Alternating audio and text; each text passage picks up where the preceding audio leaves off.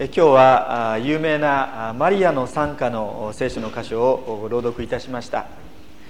今日の賛歌が記されている前のところを見ますとちょうど39節からのところにマリア・エリザベトを訪ねるという込み出しが出ています。マリアは天使からですね本当に信じられないような蜜毛を受けました。それと同時にこの印もいただくわけですね。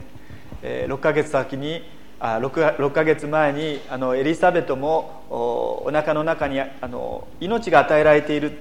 そういう、まあ、印をいただくわけです。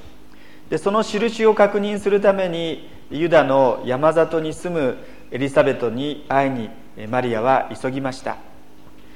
で私はあのこの聖書の箇所を読みますと私たちの神様は信仰私たちに信仰を求められると同時にですねその信仰を全うするように信仰の友を与えてくださるお方なんだなということを覚えるんです。でこの2人の女性が出会ってですね本当に2人の女性はお互い支え合い、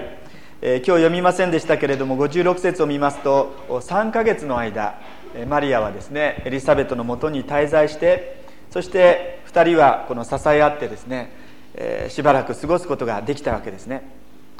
でこの2人の女性の出会いから私たちは大切なことを教えられるんですけれどもそれはこのクリスマス全体を通してはっきりとされていく本当に明らかにされていくそれは神様の視点ということだと思うんです。もっと言うならば逆転っていうことなのではないでしょうか。先ほどのマリアの参加を見ますと自分は本当に取るに足りない身分の低いものなんだけれども神様はその自分にその私に目を留めてくださった、えー、飢えているけれども良いもので満たしてくださった。空っぽなんだけれども祝福で満たしてくださったっていうのがこのマリアの賛歌のポイントですね、まあ、当時神様の技につくのは、ま、男性のみというそうした社会でありました。男性中心の時代でしたけれどもこのクリスマスの出来事を見ますともう女性が主役ですね。赤ちゃんが主役であります。人数を数える時に、まあ、女性の方には申し訳ないんですけども男性をこう数えたわけですね、えー、さっきの5つのパンと2匹の魚もあの箇所を読みますとそれを食べて満腹したのは男だけで5,000人であったって書いてあるんですね。私たちは5,000人の給食っていうふうに言いますけれども、えー、男の人がいれば女の人もいます。お母さんたちがいれば必ず子供たちもいるわけですから。ですから1万人以上の人たちがですね5つのパンと2匹の魚を持って満たされたんじゃないかなと思うんですがマタイは、えー、その時代の人でしたから人数を数える時に男性をこう数えたわけですね。男だけで5,000人であったというふうに言われています。そうした数え方にも象徴されるように当時は男性中心の社会時代でしたけれどもこのクリスマスの出来事に出てくる人たちっていうのは女性でありそして子供なんですよね。赤ちゃんなんですね。本当にその時代の私たちの価値観をひっくり返すような逆転するような出来事がクリスマスに起こった。でその恵みを受け止めてですねマリアはここで賛美をしているわけであります。長年子供が生まれずに本当に寂しい思いをしていつしか年老いたエリザベト。またお腹に赤ちゃんが与えられた妊娠したら妊娠したで今度はですねいい年してって冷たい目で見られたかもしれません。マリアも同じでしたね。結婚もしてないのに妊娠するなんて何事か。それが知られてしまったならばそれを受け止める世間の見方大変厳しいものにであったに違いありません。3ヶ月経ってですねそしてナザレに戻ってもお腹が大きくなってあらどうしたのかしら？マリアさんどうしたのかしら？いろいろ噂になったのではないかと思います。この後10ヶ月してヨセフとマリアは長い旅をしてあのベツレヘムに向かうわけですね。でベツレヘムの村に行ってそして休もうと思ってですね一軒一軒こう宿を探すんですけれどもどの宿も満員でした。誰も泊めてくれませんでした。宿屋には彼らのいる余地がなかったからであるとルカは伝えているわけですけれどもある聖書学者のこの解説書を見ていましたらあのベツレームっていうのはヨセフの出身地ですね。ヨセフのふるさとであります。ですから当然そこには親戚がいたでしょう。知ってる人もいたに違いない。ところが聖書を見るとですねこのヨセフとマリアに対してベツレヘムの人たちは大変冷たいわけであります。このベツレヘムの人々の冷たさって言ったらそれはもうなかっただろうでそれを受けてですねルカの福音書は先ほども言いましたように宿屋には彼らの泊まる場所がなかったからであるというふうに書かれているんですけどもこうしたベツレヘムの人々の冷たさは彼らについての噂のせいだったかもしれないっていうふうにあのある聖書の専門家は書いていました。つまりナザレの噂がですねもうすでにベツレヘムの方にも知れ渡ってそしてえあヨセフ・マリアが来た。入れちゃいけないっていうことでみんな冷たくしたんじゃないか。そういうふうに、聖書の専門家は解説していたんですね。何かわかる感じがします。でこうした今日のところに出てきますマリアとエリザベト2人の女性が出会った。この世で最も弱い存在のこの時代からなかなか受け入れがたいその2人がその弱い存在の代表ともいえる2人がですねこのところで出会ってそして励ましを受けたということなんですね。さてこの時マリアは主を褒めたたえて歌いました。でそれが47節からのところにあります。49節までのところをちょっと見たいと思うんですけども「私の魂は主をあがめ私の霊は救い主である神を喜びたたえます。身分の低いこの主の橋ためにも目を留めてくださったからです。今からのちいつの世の人も私を幸いなものと言うでしょう。力ある方が私に偉大なことをなさいましたから。こういうふうに歌いました。先ほども言いましたけれども女性に生まれるっていうことが幸いなこととして受け取れなかった時代の話ですね。マリアは大工ヨセフの言い名付けとして本当に小さく弱いものであるにもかかわらず何と言っているかというとこの身分の低いこの主の橋ためにも目を留めてくださったから自分は主をあがめ喜びたたえる。今からのちいつの世の人も私を幸いなものといいでしょう。こういうふうにマリアは言ったわけであります、まあ、聖書を読む時私心あの心に留めてるのはですねこの聖書の箇所を通して聖書は神様をどういうふうに、えー、紹介してるかなっていうことを考えるわけです。でマリアはですね神様のことを力ある方って言いました。それから48節見ると身分の低いこの主の橋ためにも目を留めてくださった方っていうふうに受け止めたんですね。そういう非常に低いところに目を留めてくださると同時に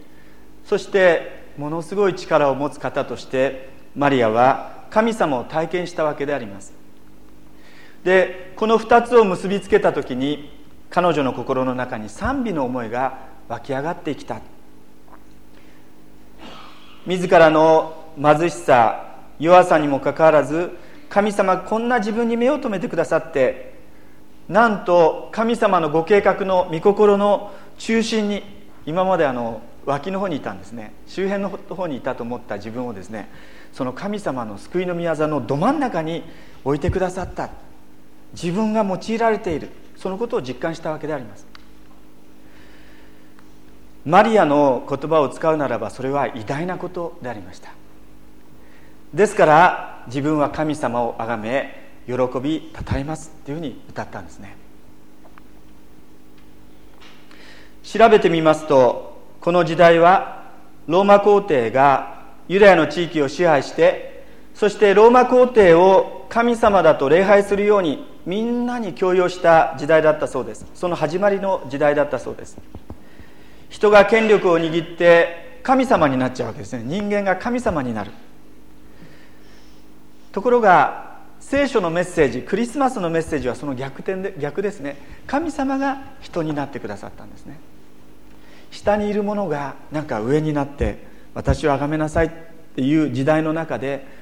崇めるべき神様が私たちの一番下に降りてきてくださった。みんなを救うために一番下に降りてきてくださった。それがクリスマスです。ですからそうそう考えますとクリスマスのメッセージのちょうど、ま、逆さまの時代。でそれが2000年前のあのエルサレムあのヨーロッあのローマ帝国のあの時代でありました。でもよく考えてみますとそれは2000年前の昔話ではなくて私たちが生きている今の時代もそうなのではないでしょうか。私たち自分自身を振り返りますと私自身振り返りますと、まあ、いつも思うんですけども、えー、クリスチャンになる前の私家庭とか学校とかあるいは職場で本当にいろんな形を通してですね、えー、上へ上へ自分の利益のためにいろんな意味で自らを拡大できるようにそういうふうに一生懸命生きてきたように思います、まあ、皆さんどうか分かりませんけども。あるいは信仰を持ったとしてもですねそうした古い生き方との戦いの中に今現在も置かれているのではないかと思うんです。他の人との競争の中で負けないために一歩でも他の人よりも先んずること勝つことが得なんだっていうことを教えられてきましたしそれを身につけて生活してきました。でそこにももしかしたらクリスマスと全く逆さまのメッセージがあったかもしれません、まあ、最近の子どもたち若者たちはそうやって頑張ってきた中年以上のおじさんおばさんの現実を見てですねなかなか共感できないって言って違った生き方を求めているかもしれません。今本当に不景気ですけれどもそれでいてもですね相対的には豊かな日本の社会であります。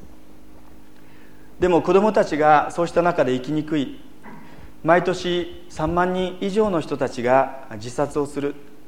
そうした新しい課題が今私たちに突きつけられている。で聖書はこのような逆さまの現実をですね的外れっていうんですよね。的外れ罪。人間が自分で自分を高くしようとすること。人間が自分で自分をですね神様のように高くなろうとすること。そこに人間の罪がある。そうに聖書は教えます。これに対してイエス様のお誕生とそしてイエス様のご生涯はそうした価値観の逆転を迫るわけですね。まさにマリアの参加は私たちが当たり前と思っていることをですねもう一度逆さまにするような内容でありました。でそれがクリスマスの出来事であります。私たちはあの毎週礼拝の中で賛美歌21をあのご一緒に賛美しながら神様を褒めたたえていますけれども水曜日のですね教会祈祷会では賛美歌21も歌うこともありますしそれからいろんなジャンルのですね賛美歌を歌いながら神様を賛美しています。元江先生があのギターでリードしそして今日の奏楽者の細谷姉妹がピアノで演奏してくれるんですけどもあの先日ですね元江先生が「あのクレド信仰告白」っていうタイトルの賛美をですね紹介してくださったんです。でそれはあのそれを読みながらあ今日の聖書の準備をしながらですねあマリアの参加に似てるなというふうに思いました、えー、今日の説教のアウトラインにそこそれを印刷しておきましたのでちょっと見ていただきたいと思うんです。私たちが一生懸命求めているものとですね現実に手に入れるもののこうギャップがあるわけですね。成功を収めるために神に力を願ったのに弱くなってしまった謙遜を学ぶように偉大なことをするために神に健康を願ったのに病気になってしまった。神の心にかなうように。私の願いは何一つ叶えられなかったけれど希望したすべてのことを私は受けた。幸せになるために神に富を願ったのに貧しくなってしまった。生きる厳しさを知るように。弱い人を助けるために神に権威を願ったのに無力になってしまった。神に頼ることを学ぶように。神は私に必要なこと何もかも知っておられる。希望したすべてのことを私は受けた。人に尊敬されるために神に手柄を願ったのにただ失敗に終わった。思い上がらないように。聖なる人になるために神に徳を願ったのに悪の醜さに泣いた。神の愛の深さを悟るように。私の姿は変わらない。弱く何もできないけれど喜びに満ち溢れて私は歌う。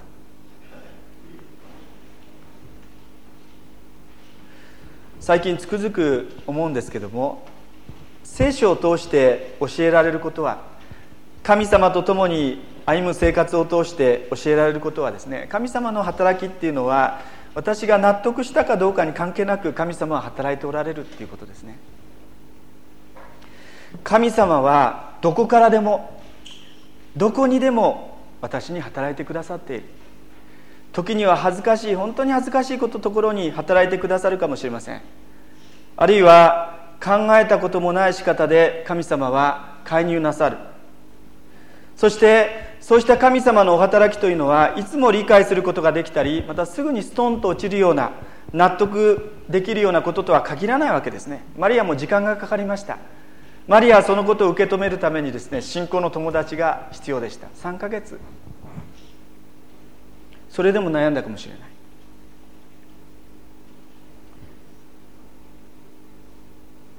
でもこの出会いを通してですねマリアは神様の導きの中で本当に信仰の目が開かれて自分の身に起こったことを神様の見業をそのまま正直にここで語ってるんですね。自分がいかに信じ信じたかではなくて起こった事実をそのまま歌っているわけであります。エリザベトに会ったマリアは私の魂は主をあがめと賛美しました。いつもお話しすることですけどもこの「あがめる」っていうのはあのこのメガホンありますね「あー」っていうメガホン。メガルノこのメガホンの語源となるメガルノっていうギリシャ語が使われています。大きくする拡大する。ここでマリアは神様を拡大したんです。神様の大きさに圧倒されたんです。そしてそうした中で自分を小さくしたのかもしれない。私を縛る世間の価値観を小さく御言葉が教える価値観を大きく賛美したわけであります。自分の小ささを通して神様の大きさが明かしされ用いられるものが小さければ小さいほど